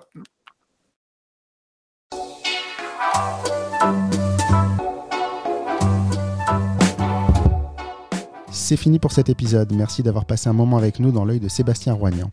Si vous voulez supporter ce podcast, partagez-le sur les réseaux sociaux, abonnez-vous et laissez un avis sur Apple Podcast. C'est tout pour aujourd'hui. On se retrouve dans le prochain épisode, dans l'œil d'un nouveau photographe.